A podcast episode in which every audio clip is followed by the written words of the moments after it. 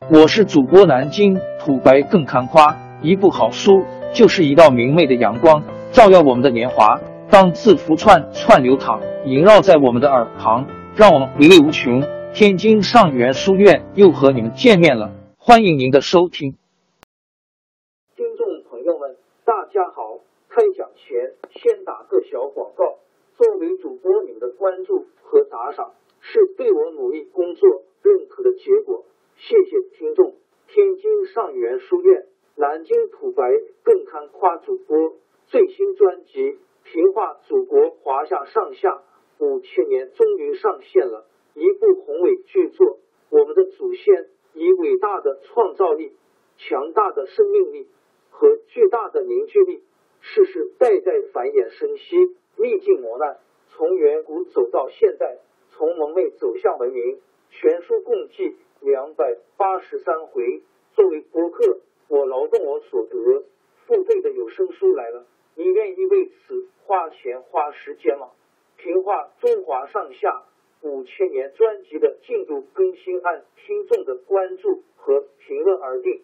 喜马拉雅号 UID 七三二六四零二二，微信号 sh 八五七三零一四四九，请多多关注。多多打赏，谢谢大家，谢谢。下面正式开讲《评话中华上下五千年》专辑。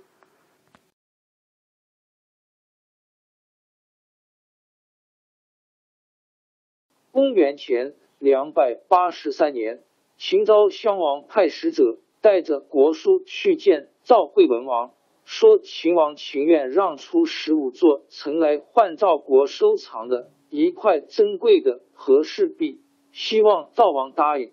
赵惠文王就跟大臣们商量，要不要答应？要想答应，怕上秦国的当，丢了和氏璧拿不到城；要不答应，又怕得罪秦国。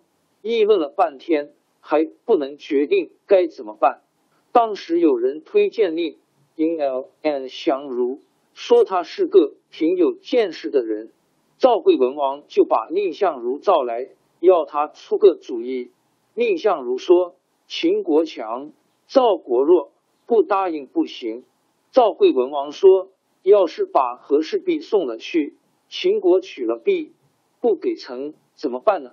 蔺相如说：“秦国拿出十五座城来换一块碧玉，这个价值是够高的了。要是赵国不答应，错在赵国。”大王把和氏璧送了去，要是秦国不交出城来，那么错在秦国。宁可答应，叫秦国担这个错儿。赵惠文王说：“那么就请先生上秦国去一趟吧。可是万一秦国不守信用，怎么办呢？”蔺相如说：“秦国交了城，我就把和氏璧留在秦国；要不然，我一定把璧。”完好的带回赵国，原文是完璧归赵。蔺相如带着和氏璧到了咸阳，秦昭襄王得意的在别宫里接见他。胡相如把和氏璧献上去，秦昭襄王接过璧看了看，挺高兴。他把璧递给美人和左右侍臣，让大伙儿传着看。大臣们都向秦昭襄王庆贺。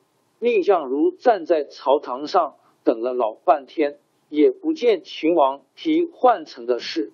他知道秦昭襄王不是真心拿城来换币，可是币落到别人手里，怎么才能拿回来呢？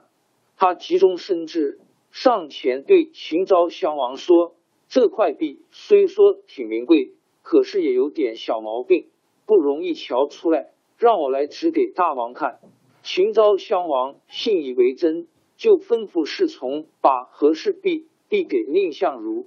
蔺相如一拿到璧，往后退了几步，靠着宫殿上的一根大柱子，瞪着眼睛，怒气冲冲的说：“大王派使者到赵国来说，是情愿用十五座城来换赵国的璧。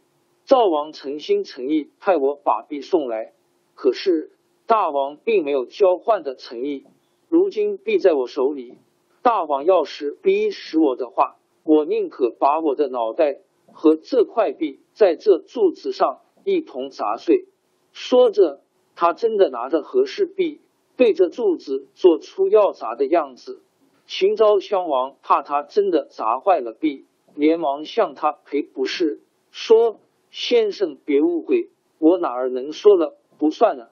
他就命令大臣拿上地图来，并且把准备换给赵国的十五座城池给蔺相如看。